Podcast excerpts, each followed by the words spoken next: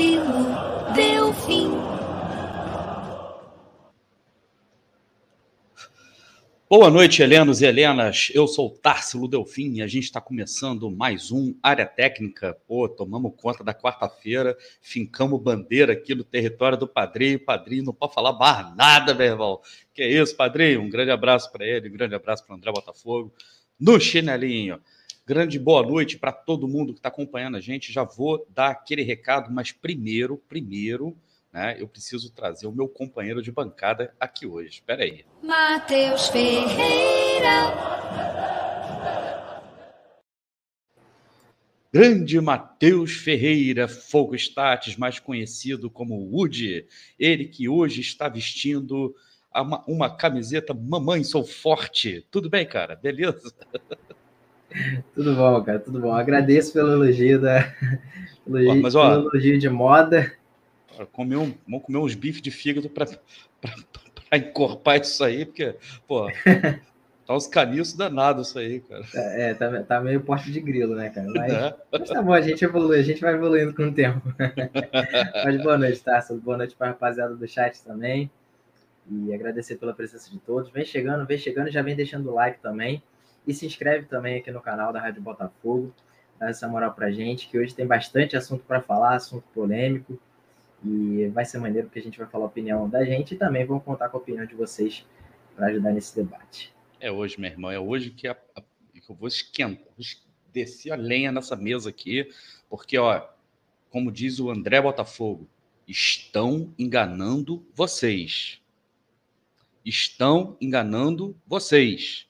Tem muita coisa para a gente falar hoje aqui tá? Tem essa venda do Marcelo Benevenuto, tem uma possível chegada do Dedé, tem contratação de jogadores da base. Tá tudo misturado. Tá tudo misturado no mesmo pacote. Voltou o modus operandi, voltou a, a patota, voltou a galera de sempre. Eles estão de volta. Na verdade, eles nunca se foram. Eles nunca se foram.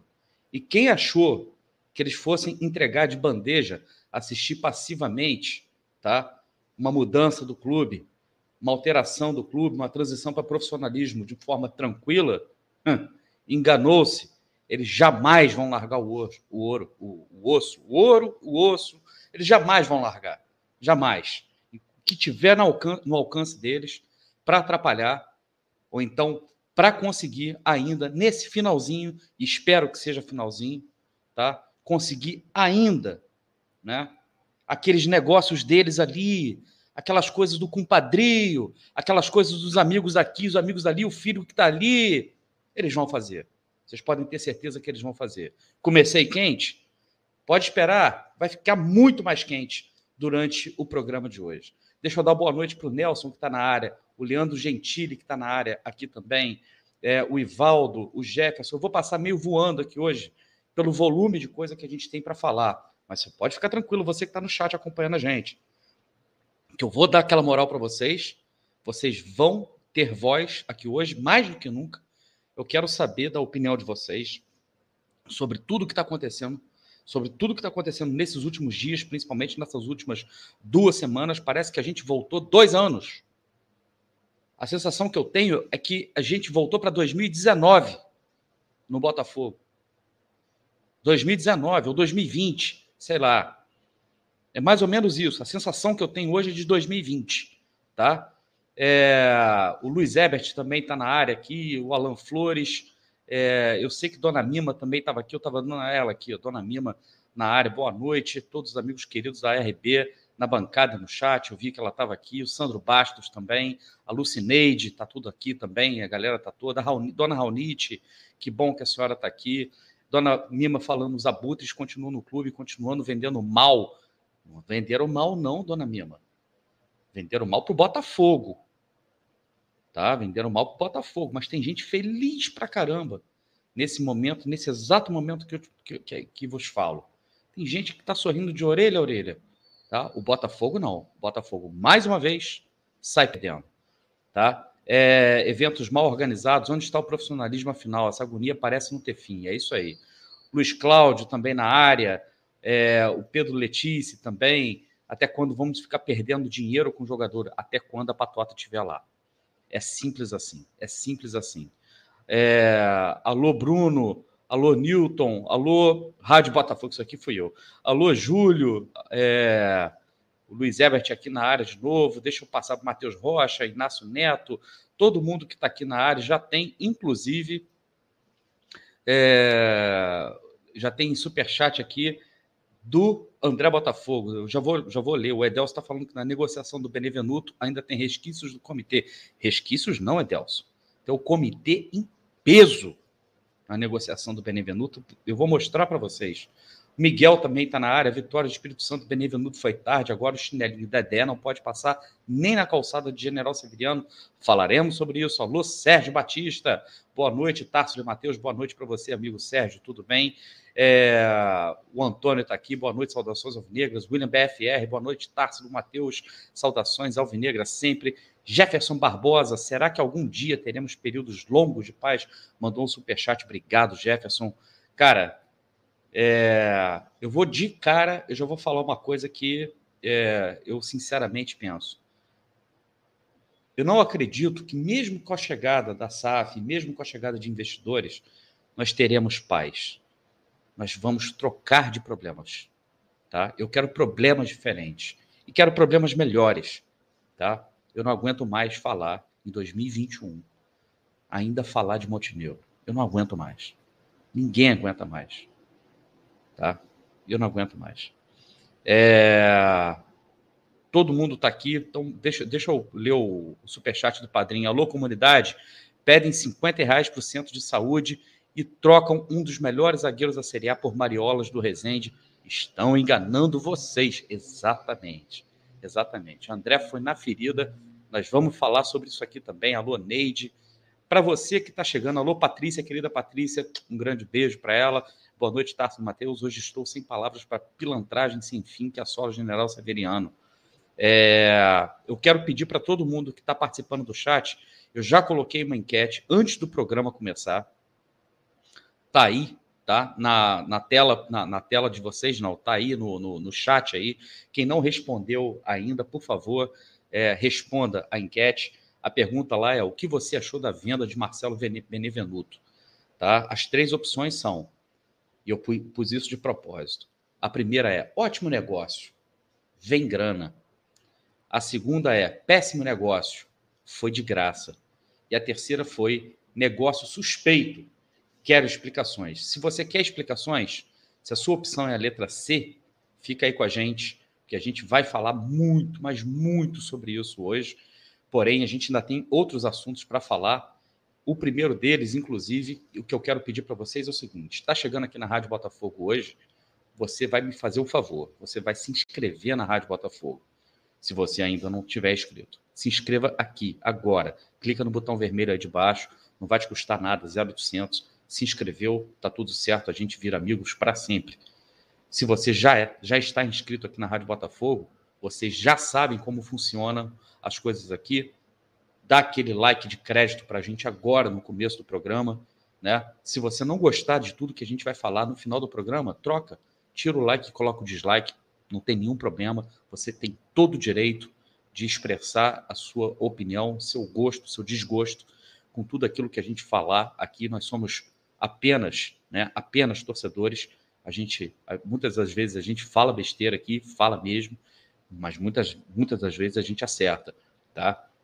Se tem uma coisa que a gente não tergiversa, tá? É com é, o direito do torcedor do Botafogo de saber a verdade, não ser enganado, não ser ach, é, é, achincalhado, não ser feito de trouxa, como aparentemente é o caso que está acontecendo.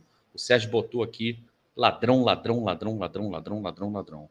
Vamos lá. E eu quero também que vocês coloquem aí no chat, nesse momento. Vocês podem fazer como o Sérgio, podem fazer como o André Botafogo fez, né? Manda superchat também. Se você mandar o superchat, você ajuda a gente pra caramba. Você pode ser membro da Rádio Botafogo também. Seria muito bacana se você pudesse se tornar membro da Rádio Botafogo. E mais uma coisa importante, né? É, que eu gostaria de pedir para vocês. É, se você estiver assistindo esse programa depois que ele foi ao ar, o programa gravado, é, deixa seu comentário aí também. Deixa seu comentário. Todo, sempre que a gente pode, a gente é, interage e a gente responde. Tá? É, então é isso, vamos começar a trabalhar aqui. Ah, e fala de onde vocês estão falando, por favor. É, tá todo mundo aqui comentando. O, o Luiz Santiago está falando que ele é de Araruama, que faça como Santiago e coloque aí no chat. Eu quero saber de onde você está assistindo a Rádio Botafogo, de que lugar, de que cidade, de que estado, de que país. Coloca aí de que lugar você está falando. E eu vou lançar uma diferente aqui hoje. Você vai colocar de que lugar você está falando, de que cidade você está falando, de que estado você está falando. E você vai colocar aí no chat também, junto com o lugar de onde você está falando, qual é o melhor boteco da sua cidade. Escreva aí, do lado da sua cidade, qual é o melhor boteco da sua cidade e por que, que é o melhor boteco. É porque tem o melhor tira-gosto? É porque tem a cerveja mais gelada, o melhor preço, a melhor conversa, a melhor resenha? É porque é bar de botafoguense? Sei lá, coloca aí no chat, eu quero saber qual é o melhor boteco, de que cidade você fala, qual é o melhor boteco e por que, que é o melhor boteco. Né? E o André Botafogo já está dizendo aqui que está na Europa, que é lua de Júpiter. Então vamos lá. Matheus, seguinte, primeira notícia que eu queria comentar, que foi a notícia de ontem, na verdade, é sobre uma possível vinda do Dedé. É, e eu queria a sua opinião, cara, sincera. É, não precisa ficar constrangido se você for a favor, não tem problema. É uma contratação que está dividindo é, corações, que está dividindo opiniões mesmo. Eu tenho a minha, vou, vou colocar aqui, mas eu queria saber da sua opinião. A questão é: o Dedé ele vai passar por exames físicos, não joga desde 2019. E, a depender dos resultados, ele assina contrato com o Botafogo para a disputa do Campeonato Carioca. Qual é a sua opinião com relação a isso, amigo? Não, cara, eu tenho alguns pontos em relação a essa contratação. É, o Dedé, a gente sabe que é um atleta, assim, questão de qualidade, né, qualidade técnica, é muito acima da média. É um grande defensor, defensor que poderia estar em Copa do Mundo, por exemplo. É, mas a, o maior problema dele é justamente esse, a questão física, o que deixou fora ele dos gramados é, desde 2019. E eu vejo essa contratação do, do, Dedé como um atestado de falta de criatividade do Botafogo. Porque não é possível que não tenha um zagueiro dando mole aí no mercado que seja mais interessante do que o Dedé em termos de resultados é, é, nas quatro linhas, sabe? O Dedé é um tremendo tiro no escuro. É, mas agora é um outro ponto sobre essa questão de que o contrato de produtividade é algo que minimiza esse risco, né? minimiza esse tiro no escuro. Mas, cara, é muita falta de criatividade. O jogador que está tá ali encostado há dois anos, se eu não me engano, ele ia jogar pelo Volta Redonda, né? o Carioca, e aí o Botafogo foi e, e se aproximou do jogador. É, cara, esse é o meu principal ponto, a falta de criatividade mesmo, porque eu já olhei atletas no futebol sul-americano, por exemplo, é, jogadores que estão jogando várias temporadas seguidas, estão rendendo nos seus campeonatos, são destaques, inclusive, dos seus campeonatos, são mais jovens, não tem problema com lesões e custariam muito menos e custariam praticamente o mesmo valor que o Dedé vai custar. Tudo bem, o Dedé vai chegar ganhando menos de 50 mil, foi o que foi noticiado. Esses atletas também custariam menos de 50 mil, porque a média salarial de vários, de vários países da América do Sul, é, tirando o Brasil, obviamente, é muito baixa, muito baixa. É, o Chile, se eu não me engano, é, é, é uma das médias salariais mais altas e mesmo assim continua a média baixa, cara, para o que, que a gente vê hoje no Brasil. Então, eu acho que seria muito mais plausível você procurar esse tipo de jogador, você fazer esse tipo de mapeamento de mercado, mas é aquilo, e no Dedé é o, é o fácil, sabe? É o, é o, é o que está ali na sua visão, então você não precisa fazer muito esforço para mapear, você não precisa fazer muito esforço para analisar. Todo mundo sabe quem é o Dedé, todo mundo sabe é, a qualidade que o Dedé tem técnica, né? É, a gente só sabe dessa questão, é, o único problema é essa questão física. Mas é essa questão física justamente que tem feito ele não jogar desde 2019. Então, cara, é um tiro no escuro muito grande. É, eu espero de fato que ele renda muito no Botafogo e, e eu acho que essa oportunidade que ele vai ter, é, e até noticiaram que ele é torcedor do Botafogo também, é uma oportunidade para ele se mostrar de novo para o mercado como um atleta que ainda pode ser utilizado. E eu acho que ele vai, pode agarrar essa oportunidade mesmo e, e fazer valer a pena. Só que é aquilo é, é fazer o fácil, cara. Não, é, não, é simplesmente não jogar um pouco no lixo também, né? O trabalho sério que tem sido feito, o trabalho de buscar oportunidades que sejam mais plausíveis, né? Que possam dar um retorno técnico que a gente espera mais a curto prazo, né? Tudo bem que a gente também tem que pensar no longo prazo, mas o Botafogo precisa de jogadores que rendam a curto prazo também, que consigam chegar e já, já jogar, né? Já ter é, esse rendimento mais rápido. Se a gente teve que ter é, esse todo esse cuidado com o Carly, todo esse cuidado com a volta do Carly, apesar do Carly ser um ano mais velho do que o, do que o Dedé, o Carly ele ficou sem jogar menos de um ano. Ah, se não me engano, foram oito meses que ele ficou sem jogar, oito ou nove meses. E olha o cuidado que o Botafogo teve que ter com o Carly para que ele voltasse a jogar. Uma, é, é, foi uma volta muito gradual, com muito cuidado. Agora imagina o Dedé sem jogar desde 2019, duas cirurgias no joelho. Pode ser uma tremenda superação, claro que pode ser. Mas, cara, é você é você colocar muita expectativa numa, numa contratação que, que não tem muito o, o que você oferecer dele, né, cara? Mas, enfim, é, eu acho que o Dedé é um jogador que, que pode render sim no Botafogo, mas apostar que ele vai voltar ao seu auge físico, talvez, né? É algo muito arriscado, extremamente arriscado.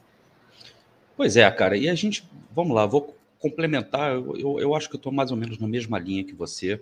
Eu deixei a pergunta aí na tela, justamente para a galera que está participando aqui do chat ter a chance de responder se aprova a contratação do Dedé. Você pode, eu nem coloquei aqui sim ou não, você pode colocar aí sim, não, talvez. É, de preferência, coloca o porquê, né? Por que, que você aprova ou não aprova tal. É, lembrando, a gente vai falar sobre a venda do Benevenuto hoje ainda. Tá? Fica aí com a gente, fica ligado aí com a gente, que a gente vai falar sobre todos esses assuntos. Até porque esses assuntos estão todos interligados. Tá? A questão é a seguinte: é, vamos fazer uma. Um, vamos voltar um pouquinho no tempo, né, cara? Uma entrevista que o Montenegro dá é, poucos dias antes da notícia, poucos dias não, um dia antes, talvez, da notícia da contratação do Dedé, da possível contratação do Dedé.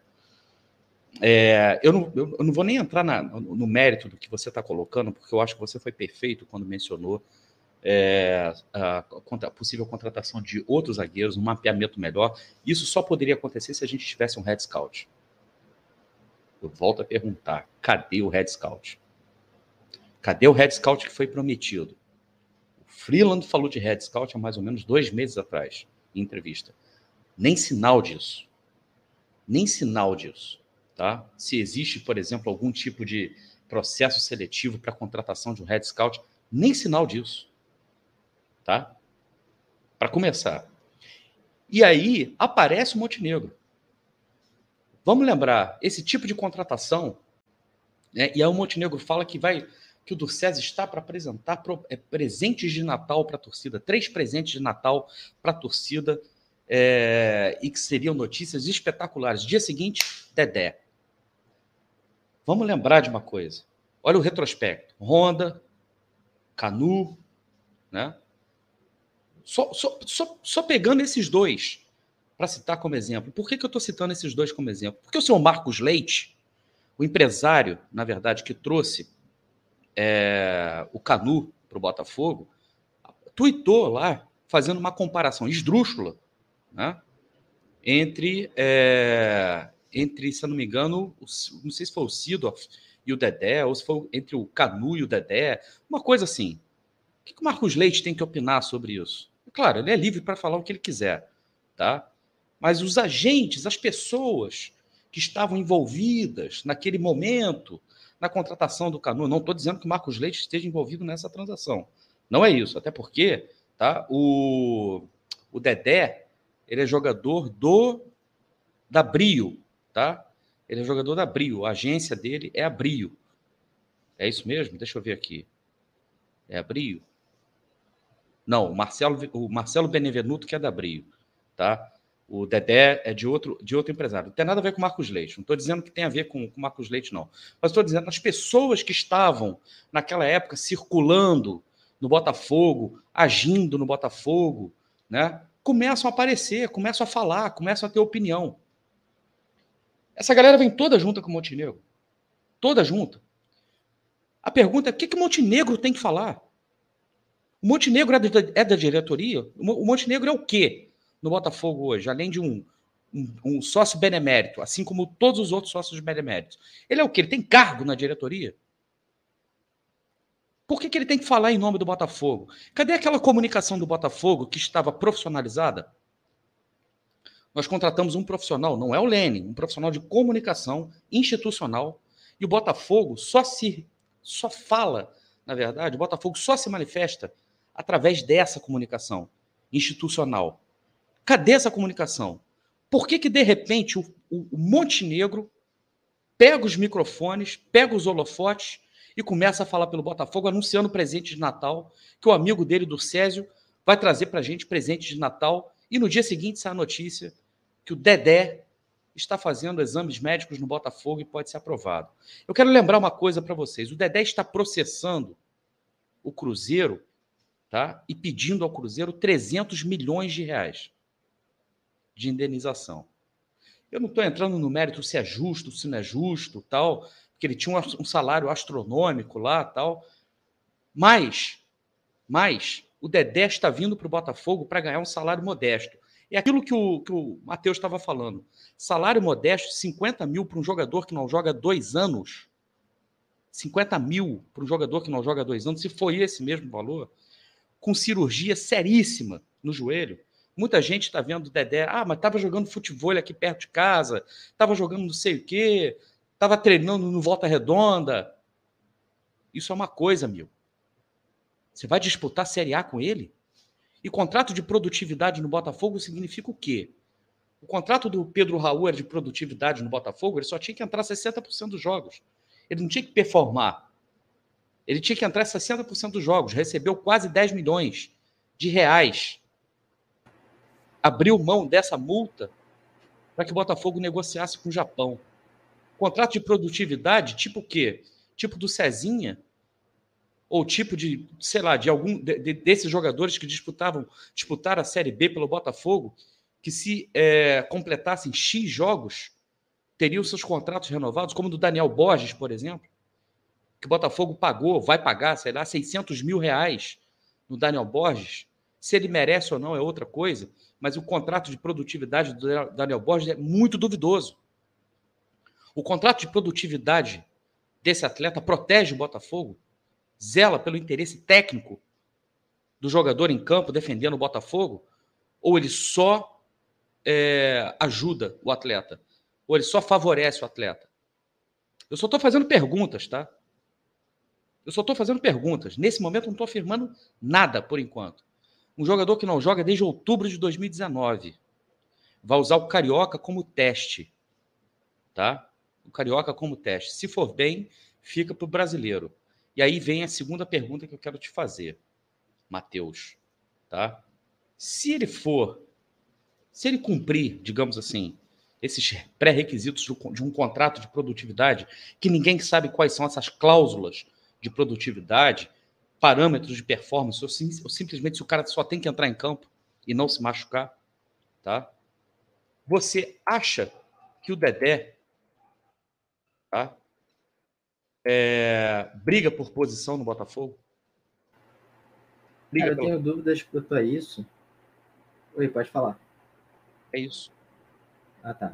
É... Cara, eu fico com dúvidas quanto a isso, porque a gente sabe que o Dedé nunca vai voltar para o auge físico que ele já teve um dia. Muito pela cirurgia seríssima que ele teve, né, que você falou.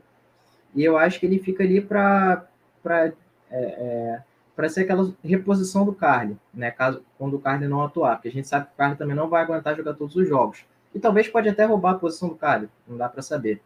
Mas o que me deixa com medo é justamente isso, esse contrato de produtividade. Porque muitas vezes o contrato de produtividade no Botafogo não é um contrato de produtividade, mas um contrato de presença. Basta o jogador estar em campo que ele bate aquele contrato. É, então, me dá medo, porque a gente sabe que o Dedé vai ser colocado em vários jogos e vai ser testado bastante no Carioca, porque é justamente o tempo que ele tem para mostrar se serve ou não para o Botafogo. E o meu receio também é que ele talvez tire o espaço de um jogador ali que poderia estar rendendo e poderia estar evoluindo. Né? Um zagueiro jovem que a gente pode aí lançar para o mercado, talvez até o Lucas Mezenga.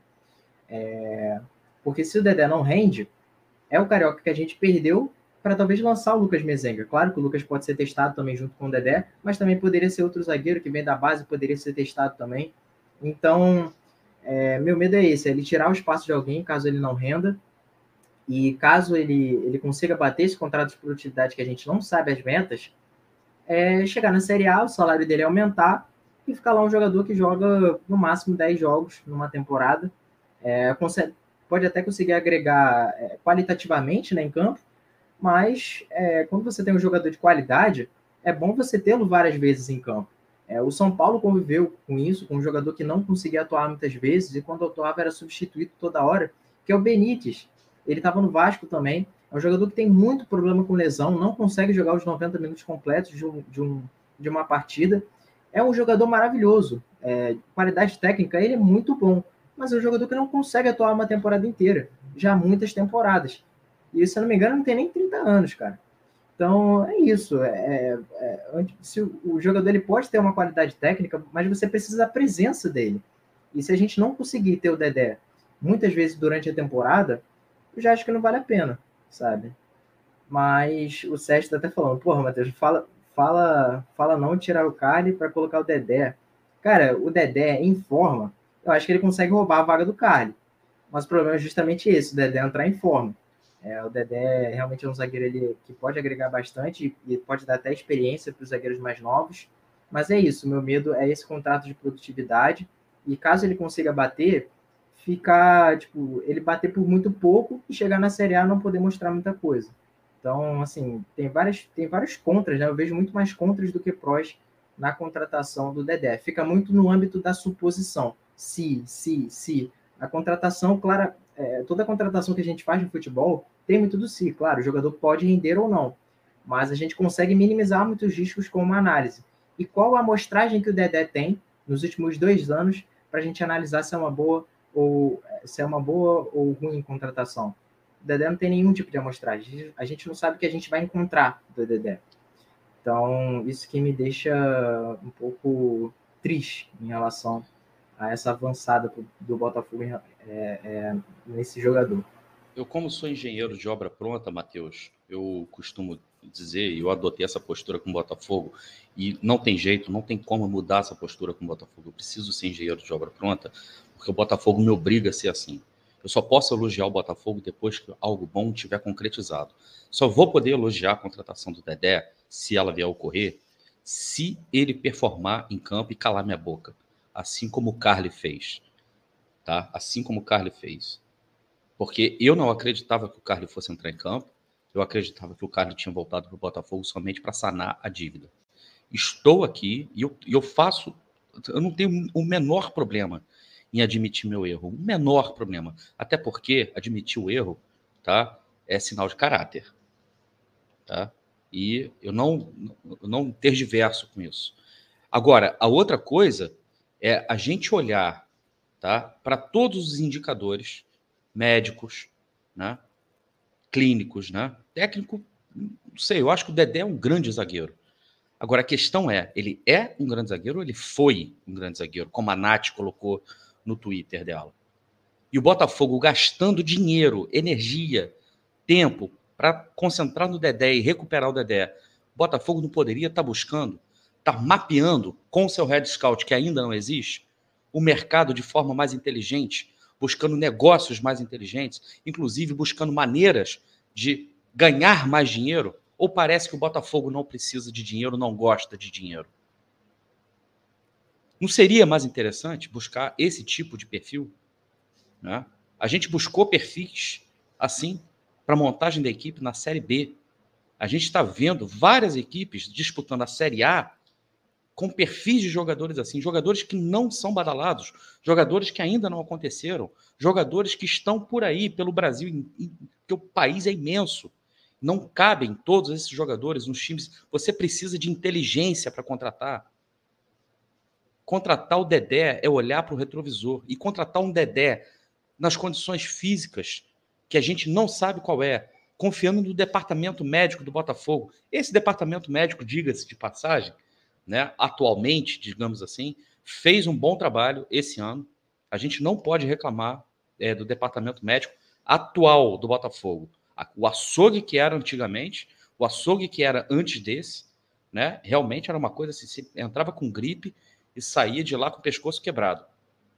Agora, é, temos condições, inclusive estruturais, de oferecer para o Dedé, para oferecer para o Dedé, para colocar o Dedé, por exemplo, em condições, nas melhores condições, para poder render. E isso implica em outra coisa. Sabe o território alvinegro? Sabe aquela campanha que está todo mundo fazendo? Que nós aqui das mídias independentes estávamos fazendo, estamos fazendo? A gente vai chegar no território alvinegro daqui a pouco. Você vai se sentir tão bem, torcedor alvinegro, você que contribuiu, você que deu lá os seus, sei lá, 50 reais, você que deu lá 100, você que foi lá e contribuiu. Aguarda, você vai se sentir muito bem quando a gente for falar do Marcelo Benevenuto. É, o, o, deixa, eu, deixa eu dar uma moral para a galera. O Wellington é, MV Boas está dizendo Santa Rita do Sapucaí, sul de Minas. Já estive lá. É sacanagem. Tem muito boteco bom lá em Santa Rita. Carnaval de lá era muito bom. É, ele está falando aqui que é de tudo um porco. Melhor pirulito de torresmo da região. Pirulito de torresmo. Já comeu pirulito de torresmo, Matheus? Cara, eu quase nunca. Eu não sou muito de comer, de comer torresmo. Pirulito que de torresmo, então. É por isso que você tá com esses bracinhos finos aí, cara. Tem que, pô, come torresmo, cara. Não faz isso, não, pelo amor de Deus. É, o Sérgio está dizendo que o melhor boteco da cidade dele é a, é a, área de churrasco dele. O Walter está dizendo que o Dedé é ex-atleta, o Felipe é contra também mais de mil dias sem jogar, o Felipe está colocando aqui, o Gilberto está dizendo boa noite, Tarso Matheus. Depois de tanta euforia, vem essas notícias, é muita fofoca, jogadores de Resende, filho do Turcésio, muito desagradável para nós. Gilberto de Mossoró, lá no Rio Grande do Norte, o Renan, que é contra o Dedé, é... deixa eu ver, Cortez do Grêmio? Não, cara, não, olha para frente, olha para frente, Felipe. É... O Bruno está dizendo que lugar legal aqui é o caminho do vinho, muito legal, gastronomia e família. Ô Bruno, da onde que você é mesmo, cara? Eu não lembro de onde você é. Coloca aí, por favor. O Newton está lembrando aqui que o Dedé tem quatro cirurgias nos joelhos. Quatro cirurgias, tá? É, o Família Alvinegra aposta que ele vai jogar, vai jogar muito no Botafogo. Eu não estou torcendo contra, eu só não acredito. É só isso. E eu quero ser calado, eu quero ser desmentido, eu quero ser contrariado. Eu quero que o Dedé chegue no final do ano, se ele tiver jogado pelo Botafogo, que ele levante, sei lá, o troféu da Copa do Brasil e que seja o jogador da redenção. Eu só não acredito. É só isso, tá? É, o Pardinho está dizendo aqui que não é falta de criatividade, não é falta de dinheiro mesmo, meu jovem. É, Xespirito. Não se esqueçam, já tivemos Didi Agora é a vez de Dedé. Tá certo, tá certo. Valeu, boa piada. É, o Nicholas Tucker. Nicholas Tucker, que cara, que maneiro o nome, hein? Eu sairia para ir por aí chamando prazer. Tucker. Né? Dedé vai calar muitos, ele acredita no Dedé também. Que cale, cara, que cale, que cale, tá? É, eu só não acredito, estou sendo muito sincero para vocês. Eu acho que é, é, não é falta de criatividade, não é falta de, de, de, de, de dinheiro, tá? É simplesmente o fato, primeiro, de não ter um head scout e segundo, de entender como se deu essa contratação. Tá? O Botafogo precisa ser muito claro. Quem está negociando, quem está mediando a contratação do Dedé e quanto está ganhando com isso. Tem comissão para o empresário? Tem comissão para o agente? A comissão é só deles? Fica a comissão só para eles? Eu só estou perguntando, hein? Não estou afirmando nada. Quem que está ganhando dinheiro com isso? Tá? Eu só estou perguntando. Tá? A Patrícia acha que abordar Dedé é trabalho de preguiçoso. É... Deixa eu ver o que mais aqui. A diretoria do Botafogo não quer contratar estrangeiros. Matheus, fala um pouquinho sobre isso, porque eu vejo que você é, fala muito sobre jogadores estrangeiros lá no Fogo Status, no seu perfil lá no Twitter. O Gui também é, comenta bastante. Eu queria a sua opinião sobre jogadores estrangeiros. Por exemplo, tem zagueiro estrangeiro, cara, que a gente poderia trazer? Tem, cara, tem. E sobre essa questão do Botafogo e jogadores estrangeiros, realmente eu vejo que o Botafogo é, não está querendo muito olhar para esse mercado. Mas eu acho que é inevitável. Alguma hora vai ter que olhar. O Voivoda, por exemplo, no Fortaleza, a gente sabe que ele fez um trabalho muito interessante lá, é, de estruturação do clube mesmo, participou muito disso. É, o Fortaleza está agora é, é, disputando posições altas do Brasileirão, terminou uma posição boa do Brasileirão, né? Muito por conta do Voivoda, e tá ele agora procurando destaque do futebol sul-americano. Então, cara, é inevitável. São jogadores destaques das suas equipes e que, vão, e, e que vão vir com um custo muito menor do que a gente consegue trazendo jogadores aqui do Brasil. Jogadores aqui do Brasil estão acostumados a receber 100, 150 mil reais. É, é, jogadores, assim, medíocres, sabe? Estão acostumados a receber isso. E no futebol sul-americano, você consegue encontrar jogadores ali recebendo 50 mil reais, é, 60 mil reais, isso falando de jogadores destaques das suas equipes, é, e atacantes até. Então, cara, o futebol sul-americano eu acho que é inevitável. O Grêmio, por exemplo, trouxe o, o Hamilton Campaz, é, um jogador que jogou bem, né, foi um pouco tímido, porque foi a sua primeira aparição né, na Série A, mas ele demonstrou que tinha um bom futebol. É, e, cara, tem várias outras, várias outras, outras, outras oportunidades também nesse mercado que as equipes vão aproveitando. O Atlético Paranaense, por exemplo, eu tinha feito uma lista é, antes do Atlético Paranaense fazer essas, essas contratações de dois zagueiros no futebol chileno. É, desculpa, um no futebol chileno e um que tinha ficado sem contrato, ou seja, era um jogador livre, é, que tinha atuado no futebol colombiano, que era o, o Nicolás Hernandes, que foi contratado pelo Atlético Paranaense, jogou a final da Copa do Brasil e ele estava no jogo também contra o Flamengo, estava é, na final também da Sul-Americana, e o Lucas Fasson, que é brasileiro, mas estava numa equipe chilena, né, numa equipe modesta do La Serena, e foi destaque lá. Então, cara, é, esse mercado tem muitos jogadores interessantes, muitos jogadores com bom custo-benefício, é, e um zagueiro argentino que eu tinha olhado também é dessa mesma equipe do Lucas Fasson.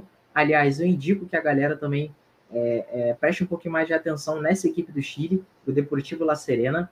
É, é, uma equipe que pega muitos jogadores jovens e desenvolve esses jogadores. Eles colocam esses jogadores como titulares realmente para ser testados. E os que vão rendendo, eles vão deixando, e esses jogadores vão sendo negociados depois. Então, é uma equipe que tem uma alta rotatividade de jogadores. Eles não costumam segurar muito, né? E, e um zagueiro bom que eles têm lá, de 26 anos, é o Facundo Agüero né? Um zagueiro que tem uma estatura muito parecida com a do Carly, é um zagueiro alto, mas também tem boa mobilidade. Né? Um zagueiro que gosta de se descolar da linha defensiva, assim como o Canu, e consegue dar aquele bote mais à frente. É um jogador agressivo, muito bom nas disputas de bolas aéreas e tem um custo-benefício muito bom, cara. É um atleta que vai ficar sem contrato agora no final do ano. É uma oportunidade de mercado aí que eu acho que é, algum clube vai aproveitar em algum momento, porque é um jogador muito interessante. Mas é fato, eu acho que o Botafogo vai ter que ir nesse mercado em algum momento, porque a gente já chegou numa época onde muitos jogadores daqui do Brasil que estavam ficando sem contrato estão renovando com as suas equipes.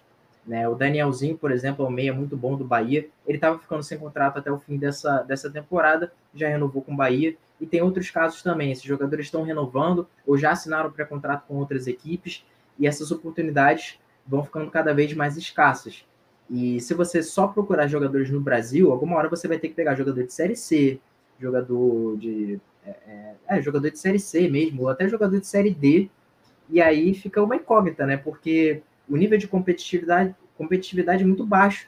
Então, o que é melhor? Você pegar um jogador de Série C, Série D, ou você pegar um destaque que está jogando no Chile, por exemplo, no Uruguai, que é um campeonato é, que consegue, ser, consegue até ser competitivo também, no campeonato argentino, é, tem equipes modestas do, do, Campeonato Argentino que tem jogadores ali como destaques. Jonathan Torres, por exemplo, é um centroavante muito bom de lá.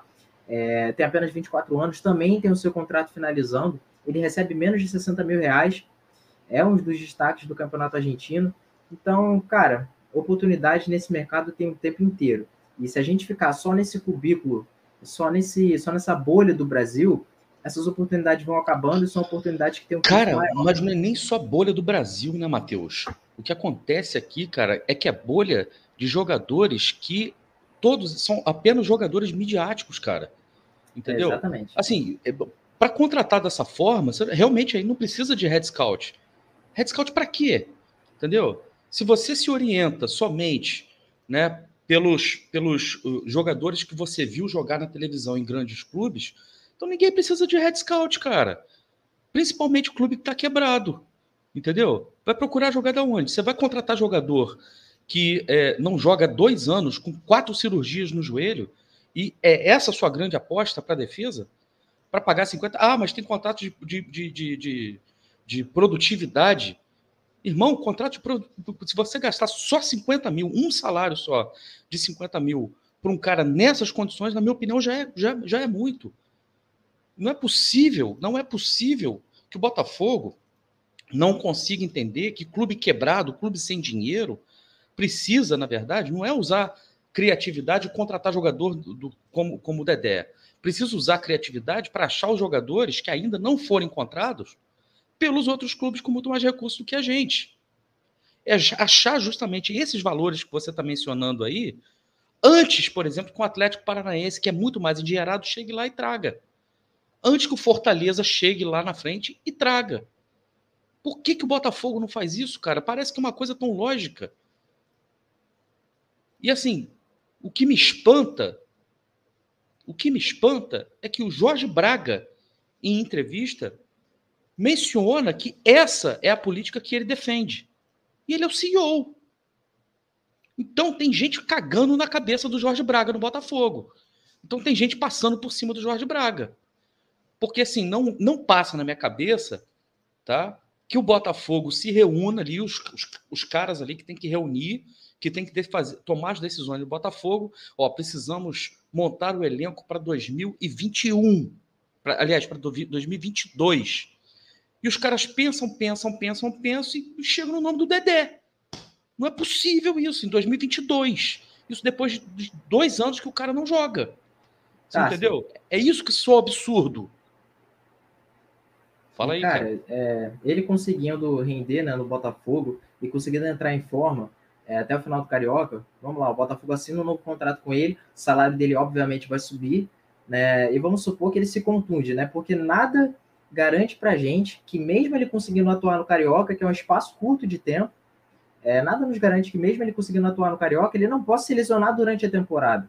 Né? Eu vi muita gente falando, ah, o Dedé com uma perna é melhor do que o Gilvan.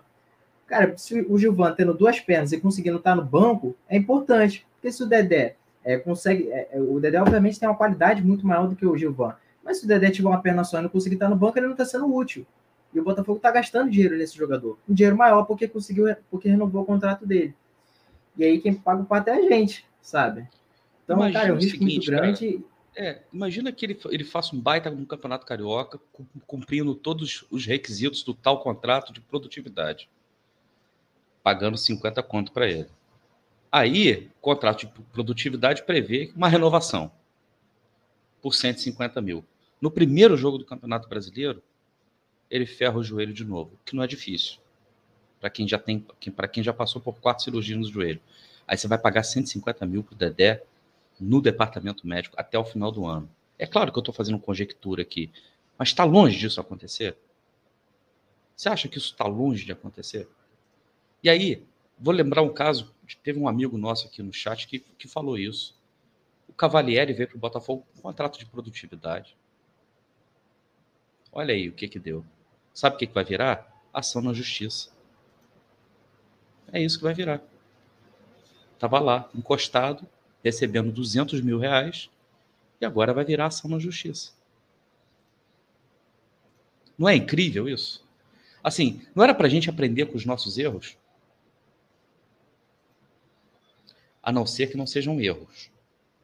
A não ser que essas coisas sejam premeditadas. A não ser que alguém ganhe com isso. Eu não estou acusando ninguém, eu só estou dizendo, a não ser que alguém ganhe com isso. Tá? Bom, enfim. O Matheus, seguinte, eu tô, eu tô passando aqui rápido, cara, pelos, pelos comentários, né? tem bastante, a galera tá participando pra caramba hoje, na medida do possível eu tô colocando os comentários na tela, obviamente, galera, aqui eu não consigo ler todos aqui, né, eu tô colocando é, para que todo mundo tenha a chance de, de ter o seu comentário aqui aparecendo na tela, né, é, o Bruno Custódio está falando que ele é carioca de Madureira, mas ele já mora em Curitiba. Ah, é, o Custódio participou do programa aqui comigo, verdade. Lá, ele está lá em Curitiba, verdade. Valeu, Custódio, obrigado, cara. O Sanches botou um superchat falando grande Tasso e grande Matheus, que dupla. Botafogo está demais nas contratações. Dedé passou 1.400 dias machucado, fez mais de 50 cirurgias. Tá de sacanagem. Pois é, cara, pois é. É... Deixa eu ver aqui, mais gente comentando aqui. Cara, enquanto eu vou botando os comentários da, da galera aqui, e ó, você que está acompanhando a gente aí, é, tem, uma, tem uma enquete que está rolando aí no chat, né? Dá uma olhada aí em cima no chat. Puxa a enquete para baixo se você ainda não respondeu. é, coloca aí a sua opinião com relação à pergunta que a gente fez, o que você achou da venda de Marcelo Benevenuto, se foi um ótimo negócio porque vem grana, se foi péssimo negócio porque foi de graça, se foi negócio suspeito, e se você quer explicações, coloca aí para a gente, a gente já está com quase 300 votos, deixa o seu like aí também, importantíssimo que você deixe o seu like, é muito, muito, muito importante mesmo, é, ajuda demais o nosso trabalho aqui. É, deixa eu ver o que o Fael está dizendo que o Red Scout não vem, que o Eriton está dizendo que. É, o Eriton está dizendo aqui que as marchinhas de carnaval da praça acabaram agora, que temos o carnaval elitizado do Bloco do Urso, que vem bandas consagradas no momento e tal. É, cara, infelizmente. Ele está falando lá de Santa Rita, né? Pois é, infelizmente. É, tem gente aqui que é contra jogadores estrangeiros, né?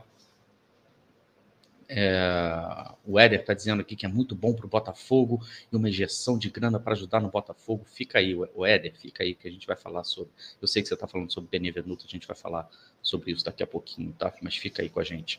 É, Matheus, é o seguinte, cara, antes da gente entrar no assunto Benevenuto, é, quem está acompanhando a gente aqui nas últimas duas quartas-feiras, a gente fez duas quartas-feiras atrás, a gente fez um, um programa aqui falando sobre é, estilos técnicos, a gente falou sobre técnicos estrangeiros e, uh, e a importância da renovação do, do, do, do Anderson com o Botafogo. Né? O Sérgio botou um superchat aqui, já vi que o Botafogo está F né, em 2022, live de Dedé. E, é, e a gente, na semana passada, a gente fez uma análise dos destaques do Botafogo no setor de ataque. E, e hoje, cara, eu queria que, como tá só eu e você aqui, vamos fazer o seguinte: vamos fazer uma análise só de zagueiros. Vamos, vamos deixar os laterais né, para outro dia, inclusive quando o Gui estiver aqui com a gente também, para ele poder é, dar as opiniões dele. Eu queria falar com você de zagueiros. E a gente tem dois zagueiros, na verdade, para falar, talvez três. Né? Os dois zagueiros seriam o Carly e o Canu, né? E eu vou deixar para a gente falar também do Gilvan, embora não acredito que o Gilvan tenha sido destaque, na verdade, um destaque mais negativo do que, do que positivo. É, mas é, o Gilvan está saindo do Botafogo, acertou é, a ida dele lá para o CRB. Né? Então, eu queria é, saber de você, Carly e Canu. É, fale sobre esses dois destaques aí para a gente, o que, que você pode trazer para nós sobre esses dois jogadores, sobre a zaga do Botafogo é, na Série B? Cara, o Carly, eu acho que foi o ponto principal né, da defesa do Botafogo nessa temporada e um dos pontos principais do Botafogo em geral na temporada, porque foi o cara que basicamente conseguiu, obviamente que o Anderson Moreira é, organizou muito o esquema defensivo do Botafogo, mas o Carly foi um pilar disso, né? Um jogador que demonstrou um posicionamento maravilhoso, é o ponto principal do Carly. É, eu estava até olhando é, é, um negócio que, que falo né, na análise de desempenho, que é o controle da profundidade. Né? O último homem da zaga, ele vai controlando né, a forma como a equipe avança no campo e como, a forma como a equipe vai descendo. E o Carly era muito esse jogador. Era o jogador que controlava quanto que o Botafogo tinha que descer um pouco mais e abaixar um pouco mais as linhas. O jogador que se lançava um pouquinho mais à frente e fazia o Botafogo pressionar é, de uma forma mais alta. E muitas vezes, né, eu via que o Carly, é, quando, quando tentavam lançar bolas longas né, contra a defesa do Botafogo, o Carly tinha muito senso de dar aquele passo para frente e deixar o, o, o, atacante adversário no impedimento. Então, esse tipo de visão, né, esse tipo de experiência que o Carly tem, foi algo que trouxe só coisas positivas para o Botafogo. E não só para o Botafogo, mas para o Canu individualmente. Né? A gente viu que o Canu cresceu muito com o Carly, e a presença, é, a presença do Carlos junto com o Canu não foi só pelas questões do Canu é, é, conseguir se desenvolver mais como, como zagueiro, mas também na questão da mudança dele é, no posicionamento dentro da zaga. O Canu a gente sabe que ele consegue, é, é, consegue render um pouco mais atuando pela esquerda, porque ele é um bom zagueiro na hora de rebater as bolas, né, na hora de fazer os cortes, mas ainda falta uma vez ou outra para o Canu aquela, aquela noção de tempo de bola quando a bola está no alto. Né? Muitas vezes ele fica perdido na bola aérea e perde um duelo. E quando ele atua pela esquerda, ele não tem tanta essa obrigação a todo momento de ficar rebatendo bola. Tanto que o Carly, quando, quando começa a atuar junto com o Canu, ele tem uma média altíssima de corte e não tem uma média tão grande de, de desarmes. E o Canu, é, é, quando o Carly chega junto com o Canu, né, o Canu é, consegue ter um aumento nos desarmes e os cortes dele, obviamente, são um pouquinho mais baixos, porque o Carly era o cara que tinha essa função de cortar mais bolas. E o Canu, quando ele tem que saltar da linha, da linha defensiva, né, e tem que dar aquele bote mais à frente, ele é muito bom nisso, cara. A noção defensiva que ele tem na hora de, de avançar um pouco mais, tentar dar esse bote, ele tem uma boa velocidade também. E o passe dele é bom também. É um jogador que consegue quebrar a primeira linha de pressão do adversário. Então, eu vejo que é, é, são dois zagueiros que se complementam muito. É uma zaga que se complementou bastante. É, as deficiências que o Canu tinha, o Carly conseguiu suprir, e as deficiências que o Carly tinha, o Canu conseguiu suprir. E para mim foi a melhor dupla de zaga do, da Série B, e não é à toa né, que foi é, a zaga que, que conseguiu fazer com que a gente ficasse vários jogos sem sofrer gols. Um dos principais pontos do Anderson Moreira, inclusive, foi ficar muitas partidas sem sofrer gols. E o Carly Canu tem uma enorme participação nisso, cara. Então, realmente são dois destaques assim absurdos dessa equipe. E você tá falando mutado, tá? Assim. Desculpa, dei uma de gajo. Aqui você reputa né, a, a boa performance do Carly. E, por que, que eu estou perguntando? O Carly veio com muita desconfiança. Todo mundo sabia disso, tá? É, de, de, de, de, questões físicas, né? Se ele teria é, questões físicas para aguentar, digamos assim, jogar muitos jogos. A gente viu que é, em alguns momentos ele até foi é, poupado, né? Em vários momentos, na verdade, ele foi poupado. Ou seja, fizeram um bom trabalho, na verdade, de, de, de, de manejo né? do, do Carly. Mas o que você, aqui você reputa né, o bom, o bom o excelente desempenho do Carly, cara? Cara, muito pela identificação que ele tem pelo clube e muito também pela forma como, o Ederson conseguiu encaixar ele no sistema defensivo do Botafogo.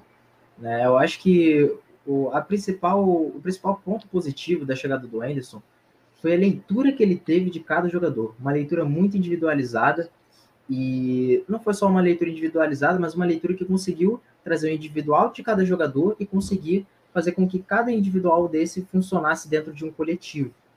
E a forma como ele, como ele conseguiu ver que o Carly conseguiria, é, é, conseguir, conseguiria contribuir muito no sistema defensivo do Botafogo, eu acho que foi o ponto principal, né? Porque a bola aérea do Botafogo era algo muito fraco, era algo muito frágil.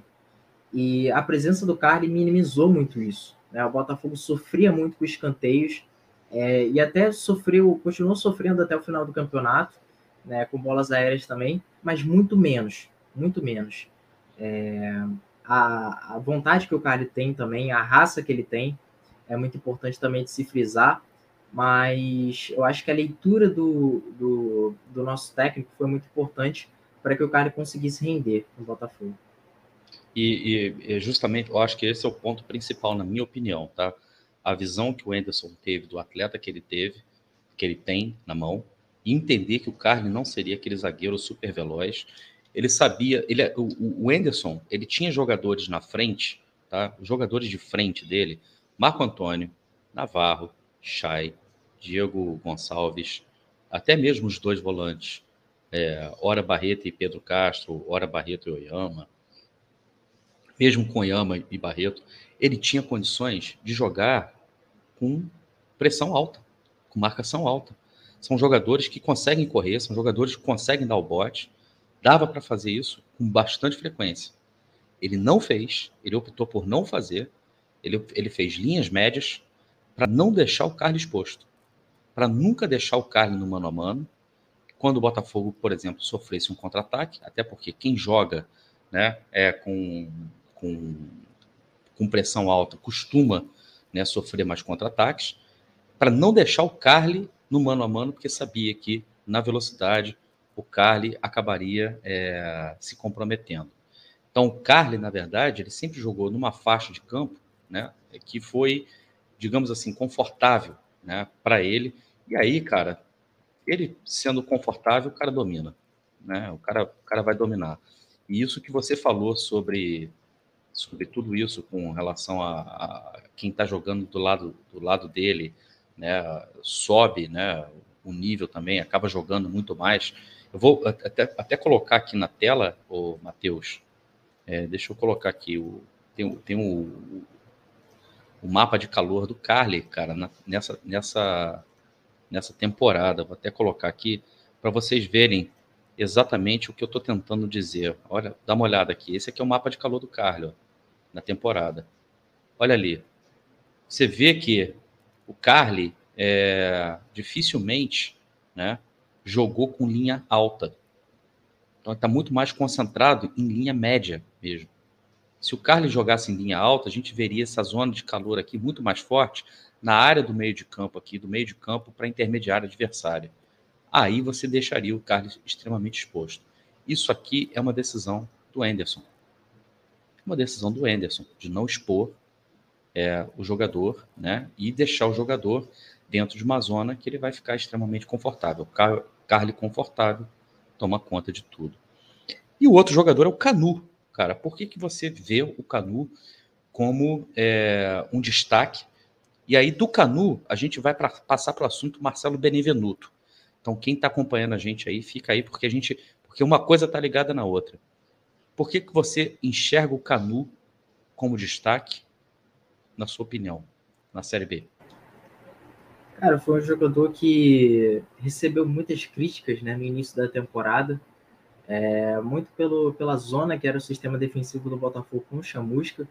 E desde lá eu já falava um pouco na minha página que eu achava que as críticas é, em relação ao Canu, é, eu acho que eram num, num, tom acima do que deveria ser. É, eu acho que o Canu realmente no, no rendimento individual não estava tão bem, mas a gente sabe que quando o coletivo está mal, e quando está tudo mal estruturado, o individual também cai junto. É, mas o Canu ele ficava muito exposto, muito exposto em vários momentos, e ele atuava justamente no lado onde, é, no lado onde não, não destaca as, os maiores fundamentos que ele domina, né? que é o fundamento dele é, avançar um pouco mais, tentar aquele desarme, disputar em velocidade, o Canu é bom nisso. Né? A gente falava muito sobre o Benevenuto, inclusive, que era um zagueiro que conseguia acompanhar as jogadas em velocidade, mas o Canu tem muito disso. Né? O Benevenuto tem muito daquela correria, mas o Canu tem muito da noção. Ele consegue acompanhar na, na, na corrida, mas ele tem a noção de jogar um ponta que está correndo contra ele, é, jogar esse ponta para a perna ruim, não deixar o ponta levar para a perna boa dele, cortar para o meio. Então, é um jogador que tem uma noção defensiva muito. Tem um lance significativo é, na partida contra a Ponte Preta, se não me engano, que era muito do que você estava falando, de que o Carly não podia ficar exposto, o Carly acaba ficando exposto nessa situação, ele sofre drible, e quem consegue cobrir ele é justamente o Canu. O Canu faz uma noção, é, é, é, faz um, se não me engano, foi de carrinho que ele tirou a bola, então ele teve uma noção muito boa de cobertura ali, que ele viu que o Carly poderia sofrer o drible, e sofreu, e ele conseguiu tirar aquela bola, né? O, a torcida adversária até pediu pênalti, mas, mas foi um carrinho perfeito do Canu e ele conseguiu roubar a bola.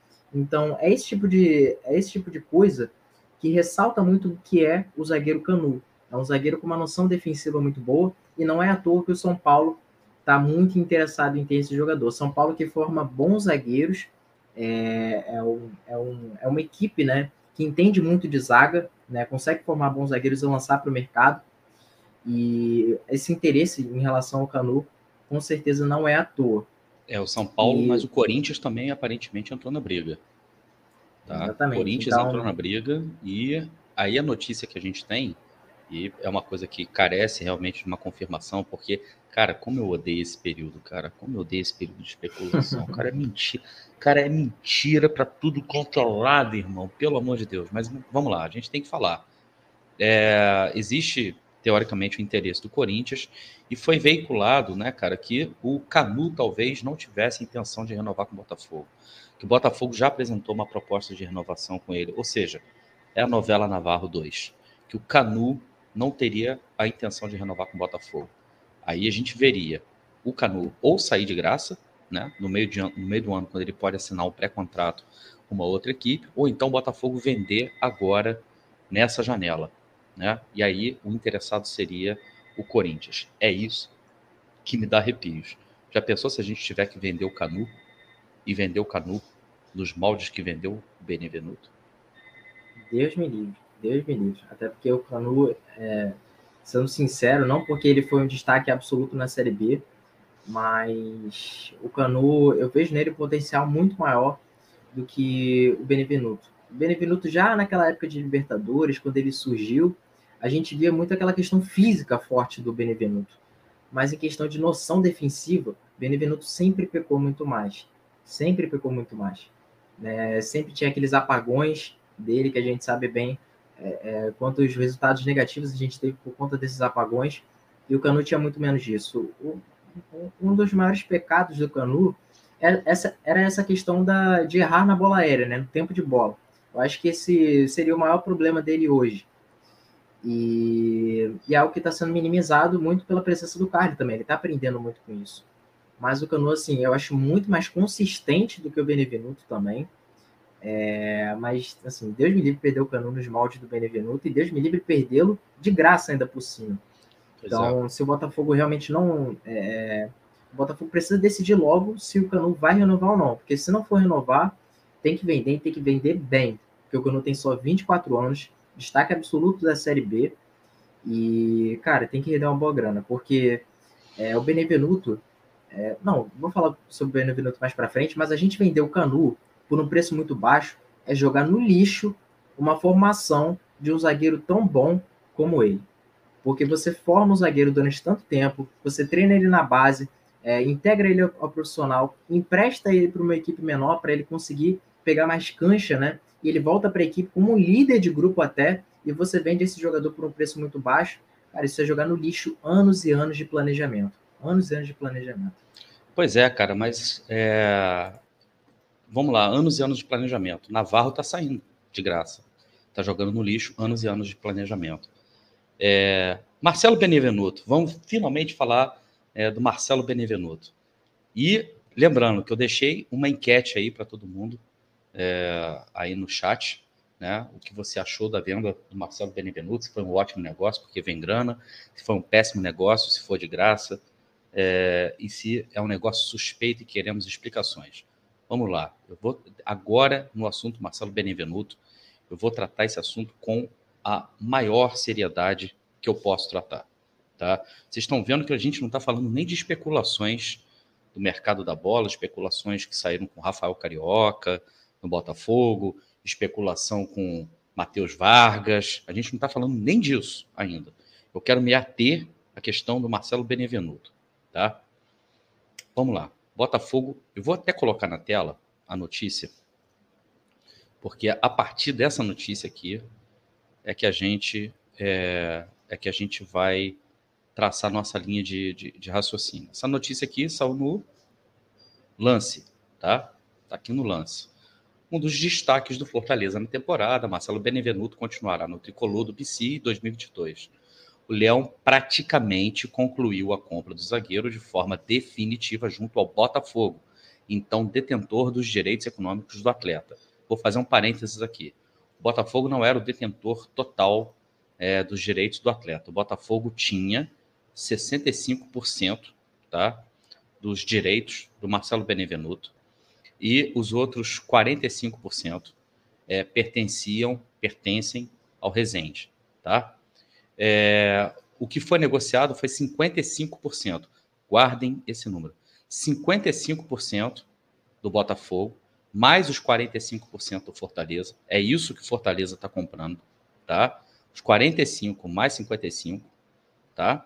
É, não, não, desculpa. O Botafogo tinha 60%, isso, 60%, e o Fortaleza tinha 40%. Vamos lá, vamos recapitular. Botafogo tinha 60%, Fortaleza tinha 40%. Botafogo está tá ficando com 10%, tá? É, do, do, do, Marcelo Benevenuto, aquela coisa de estar tá todo mundo é, fatiado, né? E os 40% do, do, do, do, do Resende foram vendidos e os rest, o restante, os outros 50% do Botafogo também vendidos. Ou seja, o Fortaleza adquiriu 90% é, do Marcelo Benevenuto e pagou por isso. Gravem esse número, por favor. Algo em torno, algo em torno de 9 milhões de reais. Entre 8 e 9 milhões de reais, tá? É, vamos lá, deixa eu pular aqui Aqui, depois, logo na mesma notícia, né, eles falam aqui o seguinte: o negócio foi concluído apenas com dinheiro, sem nenhum jogador em troca. Vale lembrar que Carlinhos, que atuou por empréstimo no Botafogo junto ao Fortaleza na reta final da Série B, ficou livre no mercado e assinou novo, é, novo vínculo com o Botafogo. A negociação gira em torno de 4 milhões e meio de reais para o Botafogo. Tá? Então, o Botafogo vai usar para pagar uma dívida que possui com os empresários de Marcelo Benevenuto.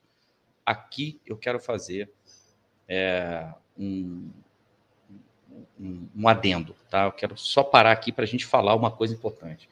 Dívida, é, o, o Diego Pereira está me corrigindo aqui, que são 65. É, 65 do Botafogo, 35 do Fortaleza. Botafogo vendeu 55, Fortaleza vendeu os 35, ficam uns 10% ainda com o Botafogo. A dívida que o Botafogo vendeu por 4 milhões e meio.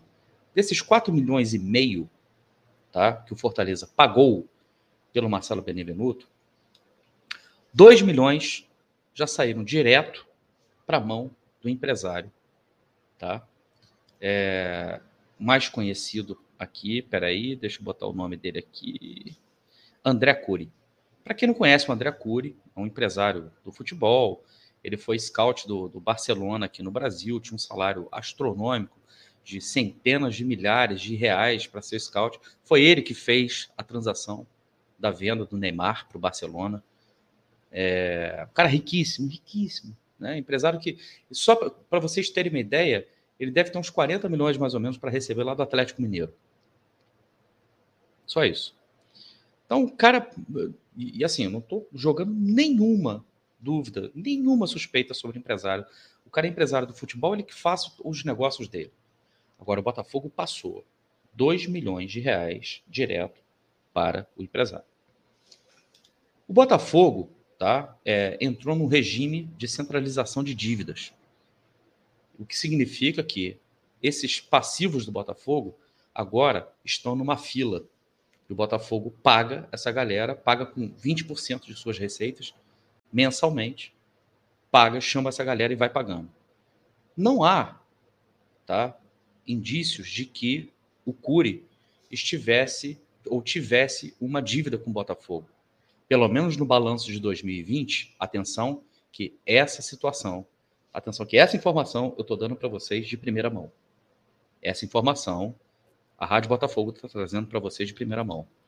Não consta no balanço, aquele balanço super transparente, né, que o Botafogo é, publicou, o balanço de 2020, já na era Jorge Braga, não consta nenhum é, nenhuma pessoa com esse nome, né? não consta André Cury, não consta dívida com André Cury. Logo, né, se não consta no balanço de 2020, não é uma dívida antiga. Então, se não é uma dívida antiga, essa dívida tem que ter sido contraída recentemente. Então, provavelmente, essa dívida nem entra ainda. Pode ser um acordo feito é, é, de uma maneira diferente. Ele nem entra, por exemplo, nesse passivo, nessa centralização das dívidas que o Botafogo, que o Botafogo é, tem que pagar. Né? Pode ter sido feito né, de maneira diferente, pode ter sido feita de, de forma extrajudicial. Tá? Mas, mesmo que tenha sido feito, tá? O Brownie, no canal dele, e deixa eu mandar um abraço para o Brownie aqui, ele trouxe uma informação, né, que, é, que ele coloca, ele falou na live dele, inclusive, que essa dívida com o Cury já estava equacionada, parcelada e o Botafogo pagando. Ora, isso já coloca uma equação diferente.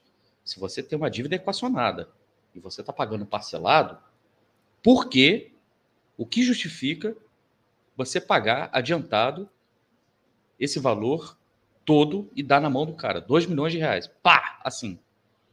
A não ser que você equacione a dívida. Se você está é, é, colocando esse valor, está pagando esse valor, está pagando à vista aquilo que você tinha é, negociado e estaria pagando parcelado, teria um desconto? Teria que a galera no business costuma chamar, teria um haircut? Ou o valor foi inteiro? Eu acho que o Botafogo se preza pela transparência, precisa explicar isso. Por que esse valor foi pago para o empresário? Era dívida, beleza, era dívida. Mas por que foi pago esse valor para o empresário? A dívida estava equacionada e parcelada? Botafogo vinha pagando? Isso era um pré-requisito para o Fortaleza negociar o Marcelo Benevenuto? Para o Fortaleza comprar o Marcelo Benevenuto do Botafogo? Era uma condição que o Fortaleza impôs ao Botafogo? Ó, a gente compra, mas desde que você pegue esses 2 milhões e pague para o empresário. Isso é condição que se imponha? E pior, isso é condição que se aceite? O pagador determina o que você vai fazer com o dinheiro. Isso é condição que se aceite? Onde que isso é condição que se aceite? Então a gente precisa saber se isso realmente foi uma condição. Foi uma condição? Eu só estou jogando perguntas. São só perguntas. Ou seja, quase 50% do valor que o Botafogo teria a receber, o Botafogo pegou e botou aqui, ó, na mão do Cury. Na mão do empresário. Que porra é essa? Desculpa o termo. Que negócio é esse? Tá? Que negócio é esse? Agora vem o pior, que eu vou colocar na tela aqui também.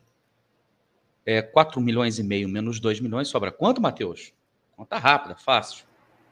Menos 2 milhões e meio? É. 2 milhões. 2 milhões. Tá aí. Vai vendo o mercado. Esses dois jogadores aí. Vitinho e Vitor Marinho. Eles ficam. Se o Botafogo praticamente concluiu a venda de Marcelo Benevenuto para o Fortaleza, o clube também realizou transações no caminho contrário. Minutos depois, após o negócio envolvendo o zagueiro, vou ler de novo. Minutos depois, após o negócio envolvendo o zagueiro, o clube concluiu as compras de Vitor Marinho e Vitinho junto ao Rezende. Gravem bem isso, junto ao Rezende. A dupla esteve emprestada ao Botafogo pelo Gigante do Vale durante a temporada e se destacou atuando no time sub-20, com o título da Copa Rio OPG e o vice da Copa do Brasil. Vitinho é meia, enquanto Vitor Marinho é lateral direito.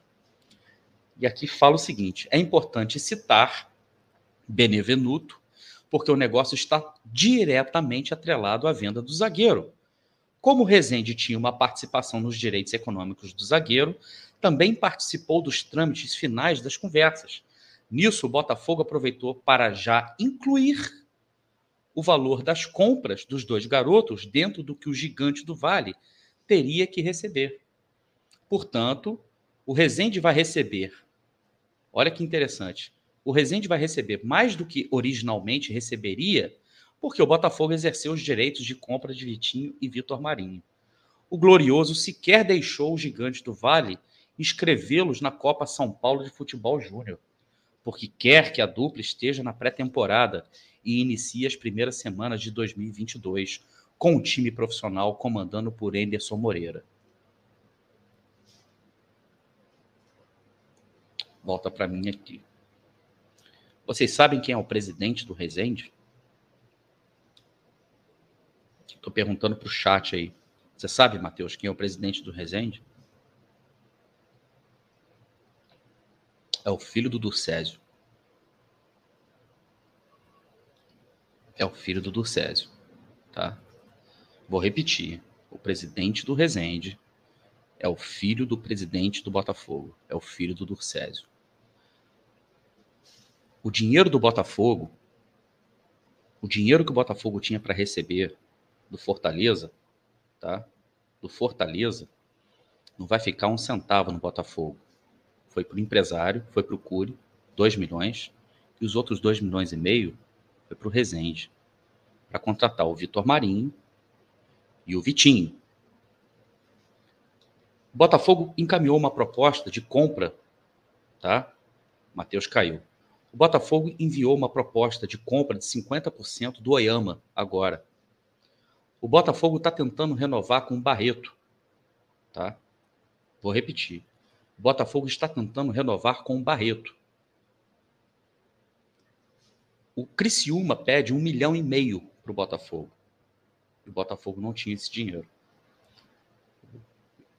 Quem acha aí que, por exemplo, o Mirassol tá, vai dar desconto para o Botafogo, para vender para o Botafogo o seu atleta que está super valorizado porque jogou uma Série B pelo Botafogo, está muito enganado. O Mirassol vai fazer jogo duro, porque o Oyama está valorizado. E não é só o Botafogo que é o Oyama. Outros clubes do Brasil querem o Oyama. O Botafogo pegou 2 milhões de reais, tá? 2 milhões de reais que ele poderia, talvez, renovar com o Oyama, que ele poderia, de repente, renovar com o Barreto, para montar a equipe para disputar o campeonato da Série A, que é o mais importante para o Botafogo. Tá? É o mais importante para o Botafogo. E apostou no Vitinho. Tá? O Botafogo decidiu apostar no Vitinho tá? e no Vitor Marinho, ambos do Resende. O dinheiro nem esquentou no Botafogo, nem passou pelo Botafogo. O dinheiro nem passou, nem sequer passou pelo Botafogo. O dinheiro foi direto para o Resende, presidido pelo filho do Durcésio. Sabe o território alvinegro que o Botafogo está lutando? Que o Botafogo fez uma campanha pífia, péssima, para conseguir arrecadar dinheiro, arrecadar fundos para construir tal centro de excelência de saúde que pede para o torcedor pagar, e o torcedor vai lá, coloca o dinheiro que nem tem, 50 reais, 100 reais, tem gente que está dando mais do que isso. O território alvinegro estava orçado em 2 milhões de reais, ou 2 milhões e meio, sei lá. Já pensou? Já pensou se a prioridade fosse Botafogo e construir o território alvinegro, o centro de excelência para os nossos jogadores? Fala assim, não, peraí, Vitor Marinho e Vitinho podem até ter futuro, mas vão esperar mais um pouquinho. Será que o Rezende, que é presidido pelo filho do Durcésio, não poderia renovar o contrato dos dois com o Botafogo, renovar o empréstimo dos dois com o Botafogo? Tinha que comprar mesmo? A prioridade era comprar o Vitor Marinho e o Vitinho, ao invés de tentar renovar com o Oyama e Barreto? Essa era a prioridade. Entenderam o presente de Natal agora? Vocês estão entendendo o presente de Natal? Eu vou voltar na enquete. Infelizmente, quem já respondeu não pode responder de novo. Eu vou voltar na enquete. O que você achou da venda de Marcelo Benevenuto? Ótimo negócio? Vem grana? Péssimo negócio? Foi de graça? Negócio suspeito? Quero explicações. Então era isso.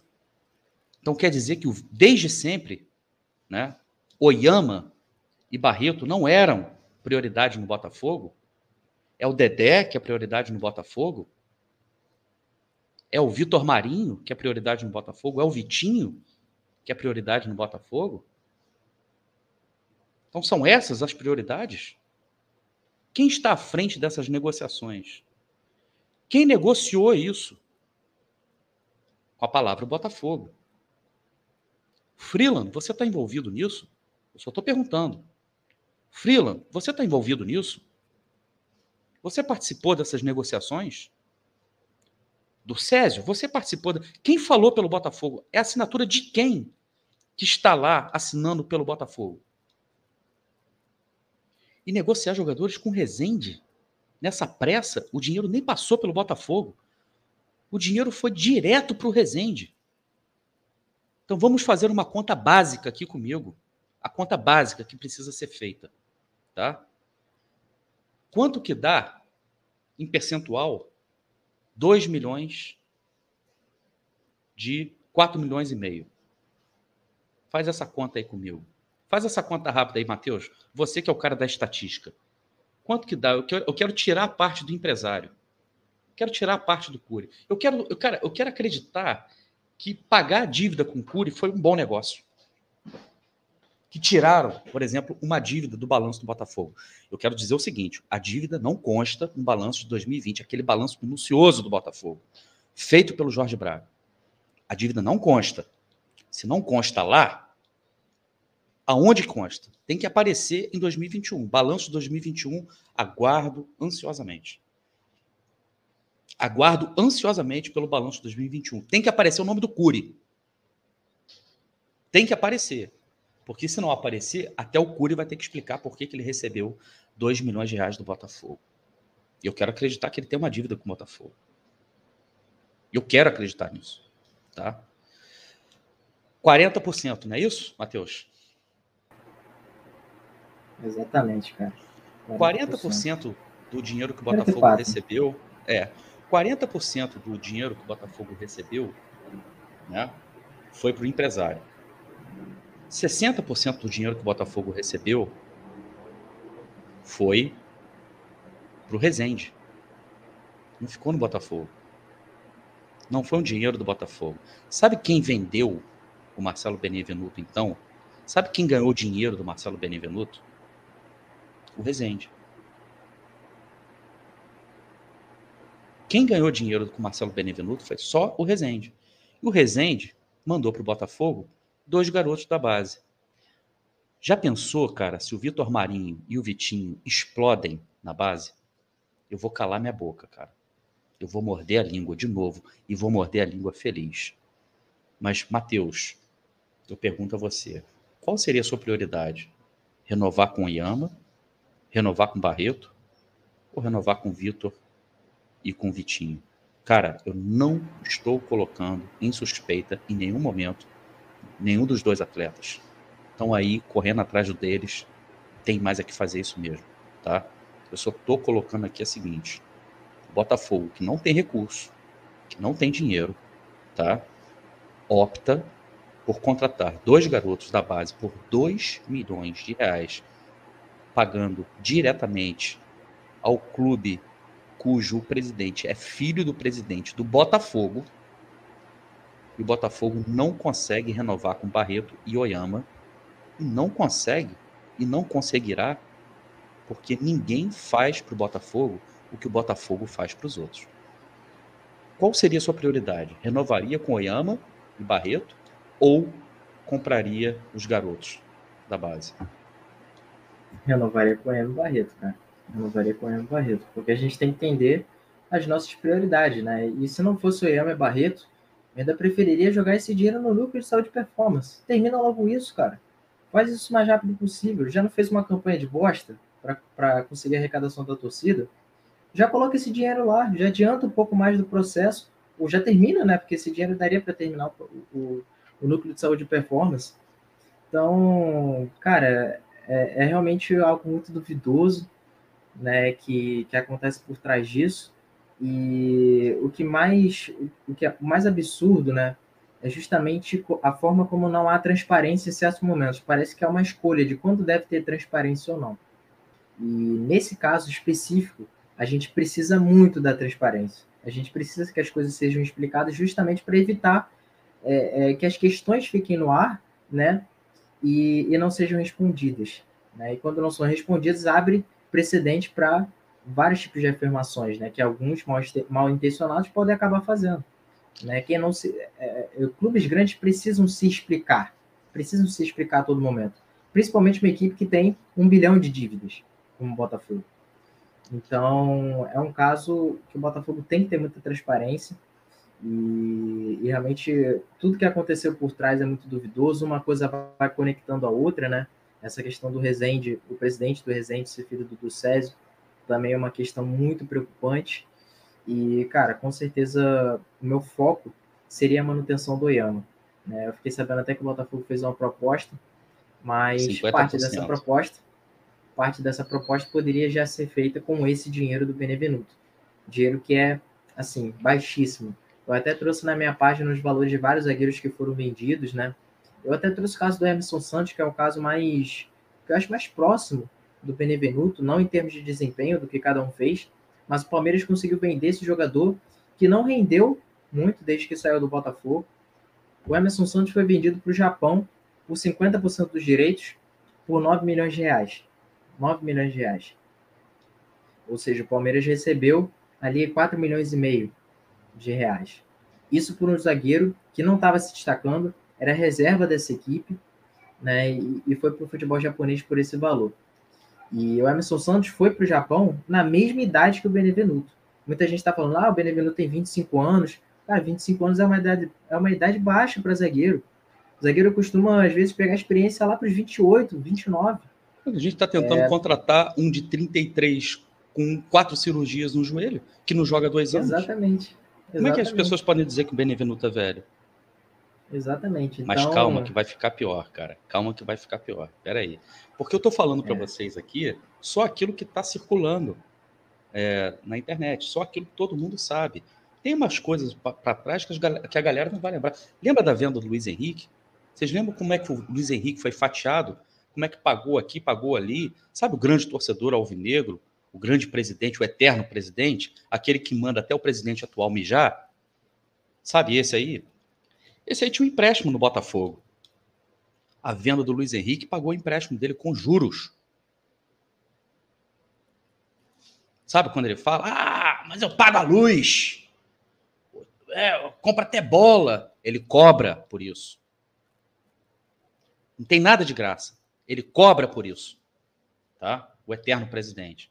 Mas vai ficar pior. Tá? Vai ficar pior.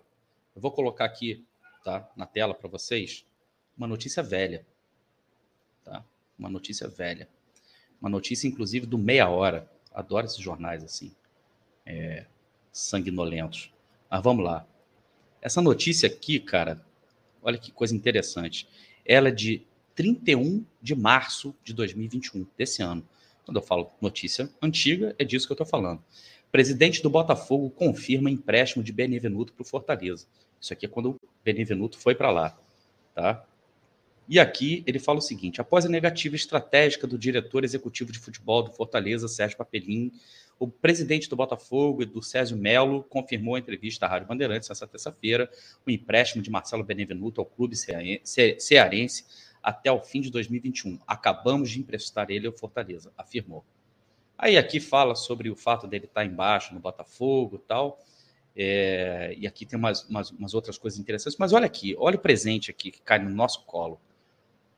Numa terça-feira movimentada nos bastidores, o Botafogo deixou encaminhado os casos de José Wellison e Matheus Babi. Emprestado pelo Atlético até maio, o volante negocia com o esporte. Lembra? José Wellison saindo para o esporte.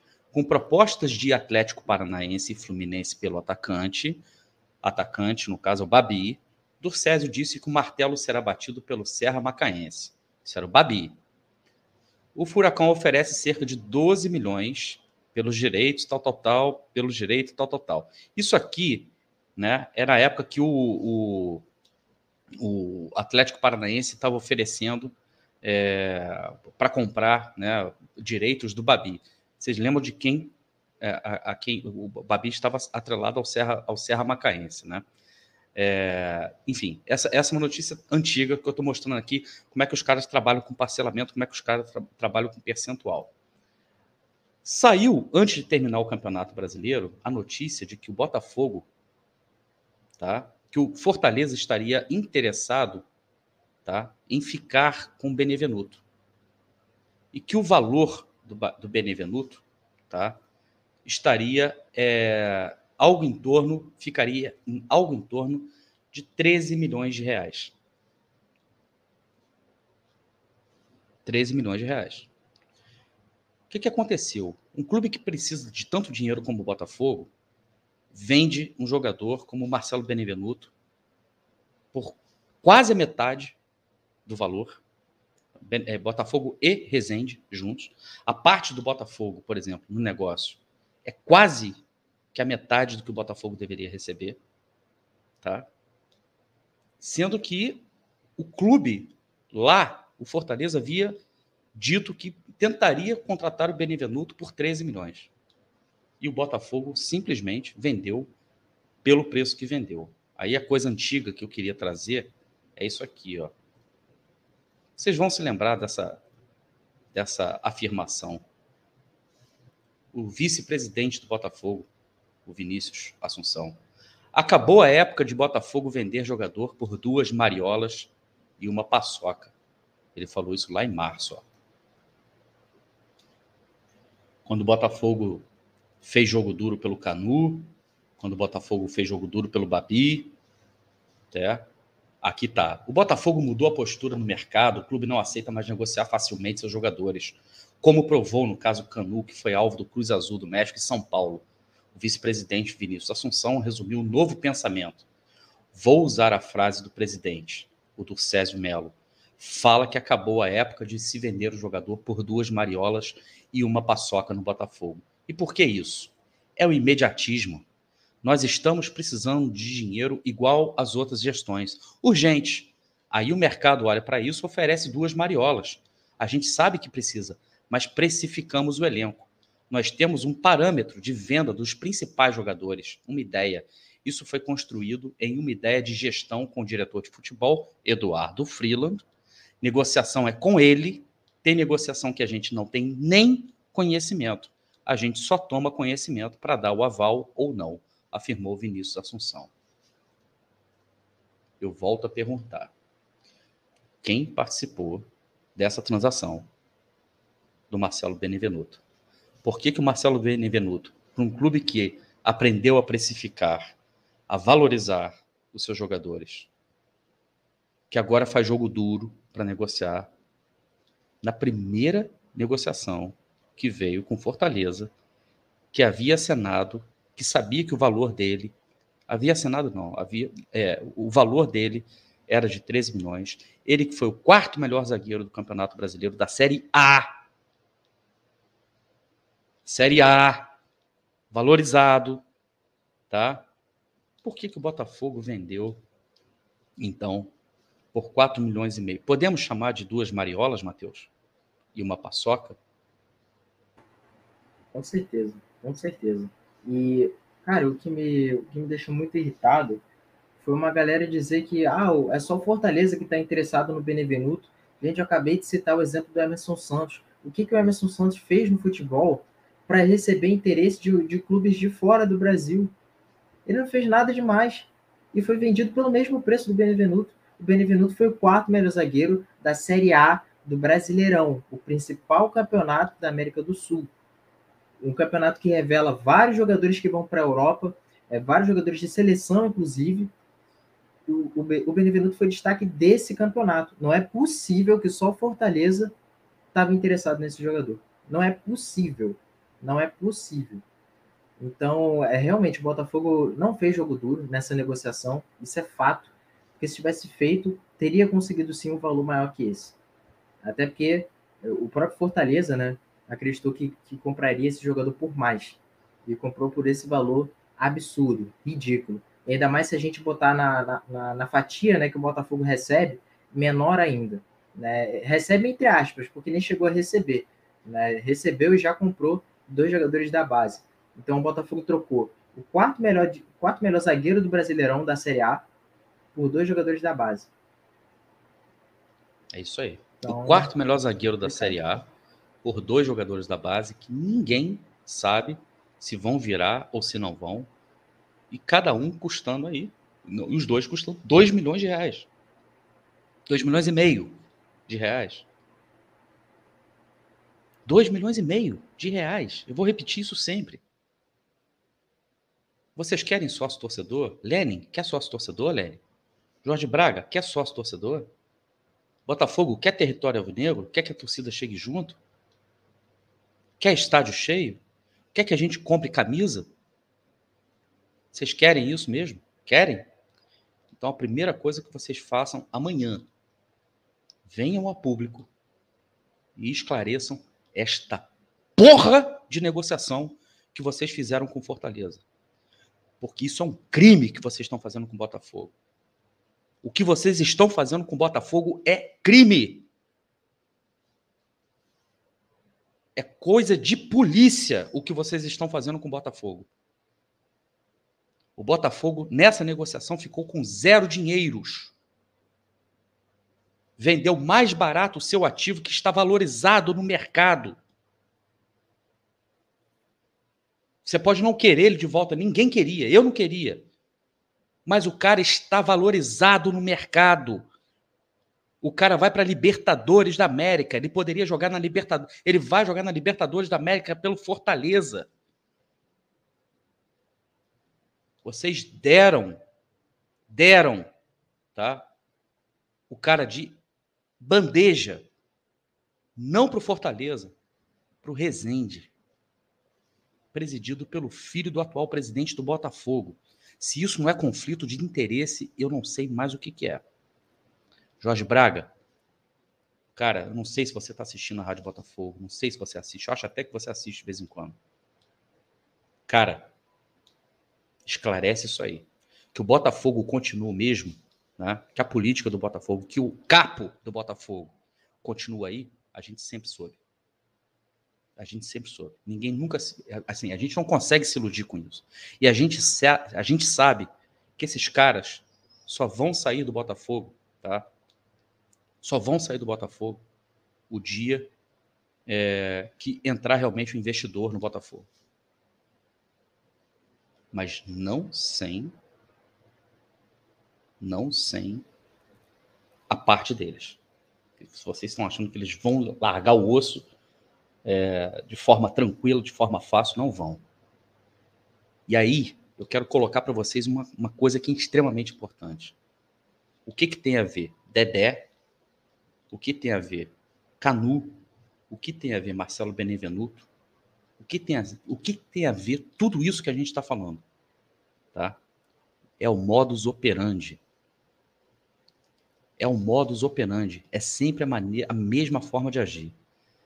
Sabe por que, que a gente vê um monte de gente empolgada com o Dedé? Porque a memória do torcedor é afetiva. Nem todo mundo faz o que esse cara aqui do meu lado faz, ó. Se debruça sobre os números, sobre as estatísticas, vai buscar jogadores, por exemplo, que ninguém, eu tenho certeza que muitos jogadores que o Matheus busca, ninguém consegue é, achar, o, até consegue, mas ele se debruça, ele gasta o tempo dele. Quem acompanha o perfil dele lá no Fogo Stats sabe disso de inúmeras possibilidades. E ele não é head scout. O Matheus não é scout. Faz um trabalho muito melhor de quem consegue se reunir e chega à conclusão que é o Dedé que tem que ser contratado. Sabe o porquê da contratação do Dedé? Porque ela é popular. Você não precisa vender a imagem do Dedé. Ela já está na cabeça das pessoas.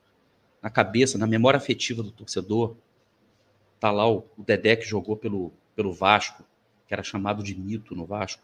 Tá lá o Dedé, que foi campeão da porra toda com o Cruzeiro. Na cabeça do torcedor, é esse Dedé que tá aí. Porra, Dedé no Botafogo. Aí a, imprensa de merda, que já não se dedica a Botafogo, que não se debruça em nada do Botafogo, né? Vai lá e ó, ratifica. É uma grande contratação, dá peso pro Botafogo. Essa mesma imprensa que diz que o Botafogo tem 47% de chance de cair para a segunda divisão essa mesma imprensa que dizia que o Vasco jogava o melhor futebol da Série B. Essa mesma imprensa que dizia que o Botafogo não subiria e que dificilmente um dia sairia da Série B. Essa mesma imprensa está aí, ó, aplaudindo a vinda do Dedé. Aí, esses caras jogam Dedé pra galera, literalmente jogam pra galera. E tá todo mundo aqui, porra, Dedé, Dedé é foda. Com contrato de produtividade, com o joelho ferrado, eu não sei como é que está realmente a condição física do cara. Pode ser que o Dedé chegue, arrebente cale minha boca. Eu não tenho problema, eu já falei, não tenho problema de admitir isso. Mas é um modus operandi. Joga para a galera. Lembra do Canu? Obrigado, Marcos Leite, por você ter lembrado do Canu no seu Twitter. Porque você desnuda o modus operandi. Joga para a galera. A galera faz farra, compra camisa, fica feliz. Né? E aí, os benevenutos da vida vão sendo vendidos e o dinheiro, na verdade, não fica no Botafogo. Todo mundo ganha. Só que eu sei quem perde. Só quem perde é o Botafogo. O Sanches botou mais um superchat aqui. Fora Eduardo Freeland, fora Basta de Amadores. Tem um superchat do André aqui. Qual investidor sério vai se aproximar do clube ao ver uma história nefasta como essa envolvendo Botafogo e Resende? Gente séria que é distância disso eu concordo com ele, mas eu tenho uma ponderação para fazer. O Sanches está falando aqui, esse time precisa de um dono, nem que sejamos nós os donos. Não há vitória sem luta. Fora Freeland, fora Freeland urgente. E eu vou dizer uma coisa para vocês. Investidores, na verdade, até olham para o Botafogo e até veem o Botafogo como um bom negócio, como um bom ativo, mesmo com todas essas situações. O que esses caras estão fazendo é tentando tirar o restinho das migalhas que eles podem tirar. O restinho das migalhas, tá? Isso só vai acabar na hora que a gente chegar ali, do outro lado do túnel, e a gente puder finalmente mandar todos esses nefastos para o inferno, que é o lugar que eles merecem ir, pelo que eles fazem com o Botafogo. É...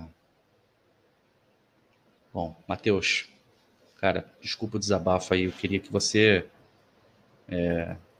queria que você desse sua opinião aí sobre isso que a gente está falando aqui. Olha, olha isso aí, Matheus, só para só só você ver o, o nível da brincadeira. Pois é, cara. É assim, é, amedron é amedrontador realmente essa situação, é, porque você olha a forma como várias equipes né, trataram os seus ativos. É, cara, o Atlético Paranaense, olha quanto o Atlético Paranaense lucrou pelo pelo Léo Pereira, hoje no Flamengo, um jogador extremamente contestado. Mais de 30 milhões de reais. Mais de 30 milhões de reais. E o Léo Pereira fez, um bom, fez uma boa Série A pelo Atlético Paranaense mas não foi um dos maiores destaques do campeonato. Não foi o quarto melhor zagueiro da Série A. Então, é realmente muito complicado a forma como essa toda essa situação foi levada, né? E, e o final dela, né? A conclusão dela foi ridículo, ridícula de verdade. E o que incomoda é esse modus operandi. E não não foi a primeira vez que isso aconteceu. E a gente sabe que não vai ser a última. É isso que assusta. Né? Porque qual o próximo Marcelo Benevenuto? Vai ser o Canu? É o Canu. É isso aí, Júlio. Exatamente. Ainda bem que toda pergunta inteligente traz em si a semente da resposta. É isso aí, você já deu a pista. É o Canu. E para é. deixar, só para deixar a galera com um pouquinho mais de raiva, que eu não queria deixar ninguém com raiva aqui, por favor, tá? Mas só para vocês terem uma ideia, tá? O Marcelo Benevenuto, o Vitinho e o Vitor. É, Vitor Martins, né? Vitor Martins, deixa eu ver aqui. É Marinho. Vitor Marinho, Vitor Marinho. Tem o mesmo empresário. Todos eles são agenciados pelo mesmo empresário. Que legal, né, cara? Que legal. Que legal. Um empresário levou tudo hoje.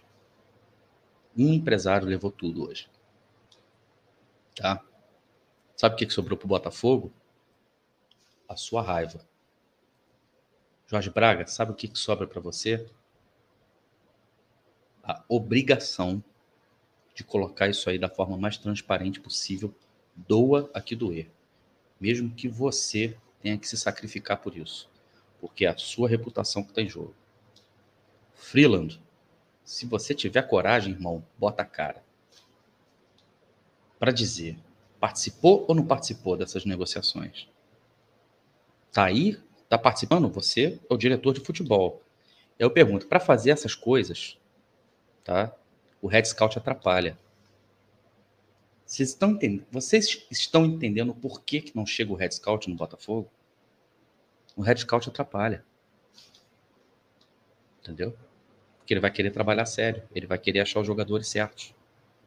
Ele vai atrapalhar. Dedé, desculpa, não te conheço pessoalmente, sei que você é de volta redonda. Um dia a gente pode até se esbarrar nessas vidas aí. Eu não quero ser injusto com você. O Dedé, neste momento, está sendo o boi de piranha. Nós somos as piranhas. E a gente está indo ali, ó, tudo em cima do boi. Né? Enquanto a gente está indo em cima do boi, enquanto se distrai com a mão esquerda, tá? Tudo é feito com a mão direita. A negociação com Marcelo Benevenuto foi assim, ó foi pago hoje e o dinheiro já foi pro Resende. Enquanto a gente estava aqui, ó, falando do Dedé, enquanto estava todo mundo falando do Dedé, vocês entenderam como é que funcionam as, as, as distrações? Vocês entenderam como funciona? Joga o doce para a galera, joga o boi para os piranhas, para as piranhas, né? E aqui, ó, do lado de cá no Rio, eu vou passar só a boiada né? Vou passar toda a boiada que eu precisar passar. Vocês entenderam o modus operandi? Isso é coisa de quem sabe o que está fazendo, tá? O Sancho mandou mais um é, superchat aqui. Vivemos em época onde uma é, série cheia de script mostra jogadores jogando por bicho, empresários comendo caviar com dinheiro do clube, fora Freeland. Ele está falando aqui. Eu acho que o Botafogo tem mais do que a obrigação. Nós, como torcedores, sócios torcedores, todo mundo que contribuiu aí com o território alvinegro, todo mundo que comprou camisa anti-racismo, todo mundo que, que, que esteve junto com o Botafogo nesse final de ano, né, que trouxe o Botafogo também para a Série A, de volta para a Série A, todos nós temos o direito de saber o que está acontecendo, o que aconteceu, que transação foi essa, que negócio é esse. Eu vou colocar a pergunta da Thumb aqui de novo para vocês. Que negócio é esse? Boa noite, fiquem todos bem. Até a próxima.